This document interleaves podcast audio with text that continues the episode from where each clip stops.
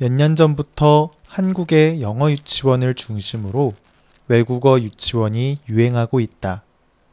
외국어 유치원에서는 영어, 중국어, 일본어 등 다양한 외국어를 가르친다. 일반 유치원에 비해 원비가 매우 비싼데도 불구하고 수도권과 지방의 큰 도시의 부모들은 자식들을 외국어 유치원에 보내기 위해 노력하고 있다. 그러나 외국어 유치원은 법령상 유치원으로 인정받지 못해 어학원으로 등록되어 있다. 한국에서는 초등학교에 입학하기 전에 유치원에 다니는 경우가 많은데 여러분도 유치원을 다녔나요? 그렇다면 어떤 유치원에 다녔나요? 유치원에도 다양한 종류의 유치원이 있어요. 그 중에서도 오늘은 외국어 유치원에 대해 이야기해 볼 거예요. 외국어 유치원은 말 그대로 외국어를 가르치는 유치원이에요. 어릴 때부터 외국어를 접하면 커서 배우는 것보다 외국어를 더 잘할 수 있다는 그러한 생각 때문에 한국에는 다양한 언어를 가르치는 외국어 유치원이 있어요. 몇 년 전부터 가장 인기가 많은 곳은 영어 유치원이고 이 밖에도 중국어 유치원, 일본어 유치원 등이 있어요. 하지만 이런 외국어 유치원은 한국에서 법적으로 유치원으로 인정받지 못해요. 유치원이 아니라 외국어를 가르치는 학원으로 등록되어 있어요. 그리고 외국어 유치원의 원비는 일반 유치원보다 엄청 비싸요. 한국에서 가장 비싼 학비를 자랑하는 의과대학만큼의 비용이 든다고 해요.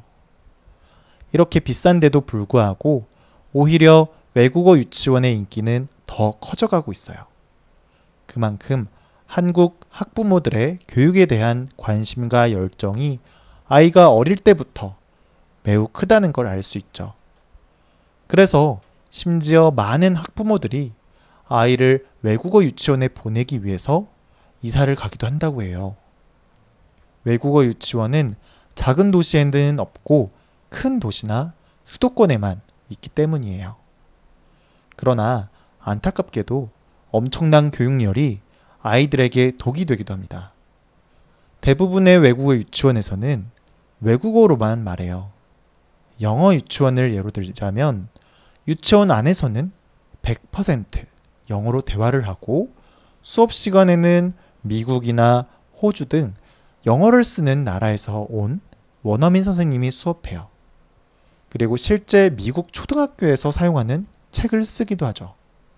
그렇기 때문에 영어 유치원에 다니는 아이들은 대부분 미국, 캐나다 등 외국에서 생활한 경험이 있다고 해요. 그래서 한국에서 태어나고 자라서 한국어만 할 수 있는 아이들이 외국어 유치원을 다니게 되면 어린 나이부터 외국어 공부를 해야 하는데요. 집에 돌아와서 영어 과외를 하거나 영어 학원을 다니면서 또 영어를 공부한다고 해요. 공부를 위한 공부를 또 하는 거죠. 그런데 아이가 공부하는 것을 싫어하거나 외국어에 관심이 없다면 외국어 공부가 아이에게 심리적으로 부담이 될 수 있어요.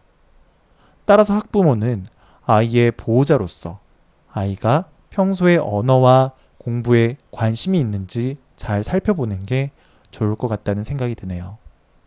또 외국어 유치원에 아이를 보내고 싶다면 아이에게 외국어 유치원에 다닐 의사가 있는지 먼저 물어보는 것이 중요할 것 같아요.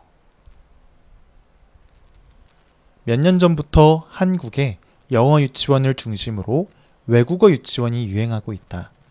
외국어 유치원에서는 영어, 중국어, 일본어 등 다양한 외국어를 가르친다. 일반 유치원에 비해 원비가 매우 비싼데도 불구하고 수도권과 지방의 큰 도시의 부모들은 자식들을 외국어 유치원에 보내기 위해 노력하고 있다. 그러나 외국어 유치원은 법령상 유치원으로 인정받지 못해 어학원으로 등록되어 있다. 지금까지 한국의 외국어 유치원에 대해 이야기했어요. 외국어를 어릴 때부터 한다면 분명 커서도 그 언어를 잘할 확률이 높은 건 사실이에요. 그런데 너무나 어린 나이부터 치열하게 공부해야 한다는 게 좀 안타까워요. 스트레스로 병원을 찾는 아이들이 늘고 있다고도 하니까 과연 아이를 위한 것일까 생각이 들기도 하네요. 여러분은 외국어 유치원에 대해서 어떻게 생각하나요? 내가 학부모라면 내 아이를 외국어 유치원에 보낼 것 같나요? 또 내가 어린이라면 외국어 유치원에 가고 싶을 것 같나요?